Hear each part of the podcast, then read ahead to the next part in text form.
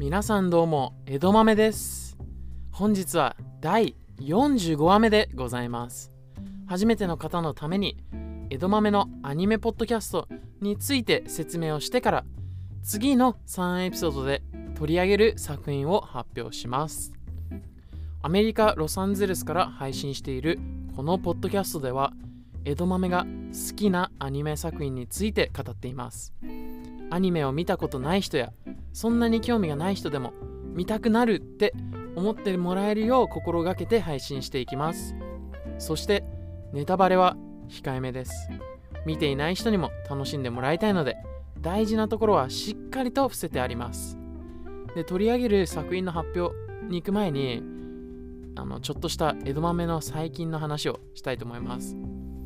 まあ今のこのねステイホームの生活になってからまああのヒゲを伸ばし始めたのよ。まあその人に会わないから、まあ、逆に剃る意味っていうのはあんまり見出せてなくてまあ剃った方が自分的にはやっぱまあ似合ってんのかなとは思うんだけどまあヒゲがあってもやっぱ友達とかまあ家族は何人か剃ってほしいって言ってるんだけどまあそのわりかし評判は何て言うんだろう。前にもインスタとかで評判チェックしたんだけど半々ぐらいでなんかどっちになってもいいのかなとは思っていてでそれでまあそんな中ねこのじゃあヒゲをとりあえず伸ばそうってなってまあ生活がやっぱ戻っていけばこうどんどん剃るシステムにしようかなと思ってまあここロサンゼルスでは3月中旬ぐらいからこう外出禁止実質実質外出禁止になって何て言うんだろう。まあそこから伸ばし始めてで1ヶ月も経って2ヶ月経って5月6月になり始めて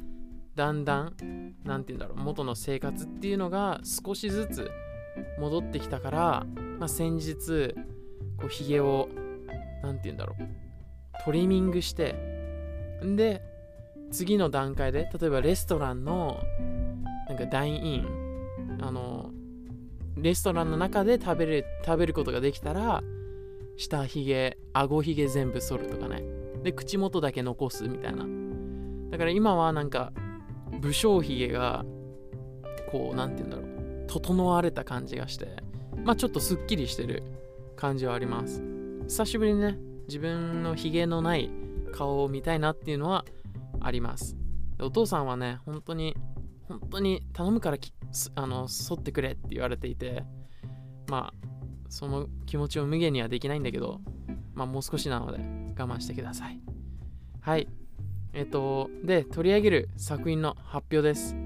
第46話ではトラドラ、まあ、最近久しぶりに見返した作品で全く色あせてなくてすごく楽しめる。で高校の時に初めて見た時のそんなような気持ちになる作品で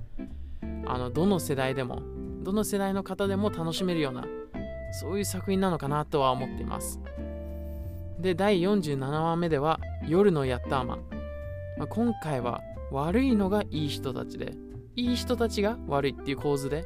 まあ、壁にぶち当たったり理不尽なことがあるんだけどそれを乗り越えて前に進む。自分が思う正義を果たしていると。そういうところが魅力的な作品です。で第48話目ではランウェイで笑ってまあこれはねあのジャンルがファッションで、まあ、その中でもそのランウェイでの話を軸にしている物語であって、まあ、バトルもののような熱い戦い熱い展開があってすごく魅力的な作品で手に汗握るそんな展開があるのでぜひそれをそれの魅力についてポッドキャスト内で話していくので聞いてみてください。で、公式 Twitter とインスタアカウントもあるので、ぜひフォローしてください。あの、質問、感想を取り上げてほしい作品などお待ちしております。ということで、先ほど発表した3作品は順次配信していく予定なので、ぜひぜひ聴いてみてください。それでは今日が始まる方は良い一日を。昼間頃の方はもう一頑張り、ファイトそして夜の方はグッナイト次回の江戸豆のアニメポッドキャストお楽しみに。